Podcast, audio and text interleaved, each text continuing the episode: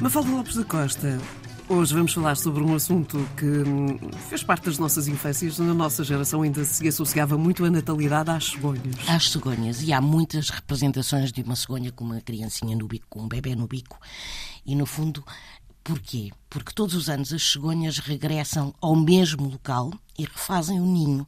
E este ritual repete-se ano após ano. E como as cegonhas podem chegar a viver perto de 70 anos, estes animais podem ser companheiros de toda uma vida para alguém. Ora, diz-se que ter um ninho de cegonha no telhado ou na propriedade é muito bom sinal e traz muita sorte. E desde a antiguidade que se acredita que as cegonhas são aves de bom agouro e os romanos associavam as cegonhas à deusa do amor, Vênus, pelo que quando uma cegonha fazia, fazia ninho junto a uma casa, isso significava a proteção de Vênus para a família. Mas a razão pela qual se diz que são as cegonhas que trazem as criancinhas prende-se com uma superstição muito antiga.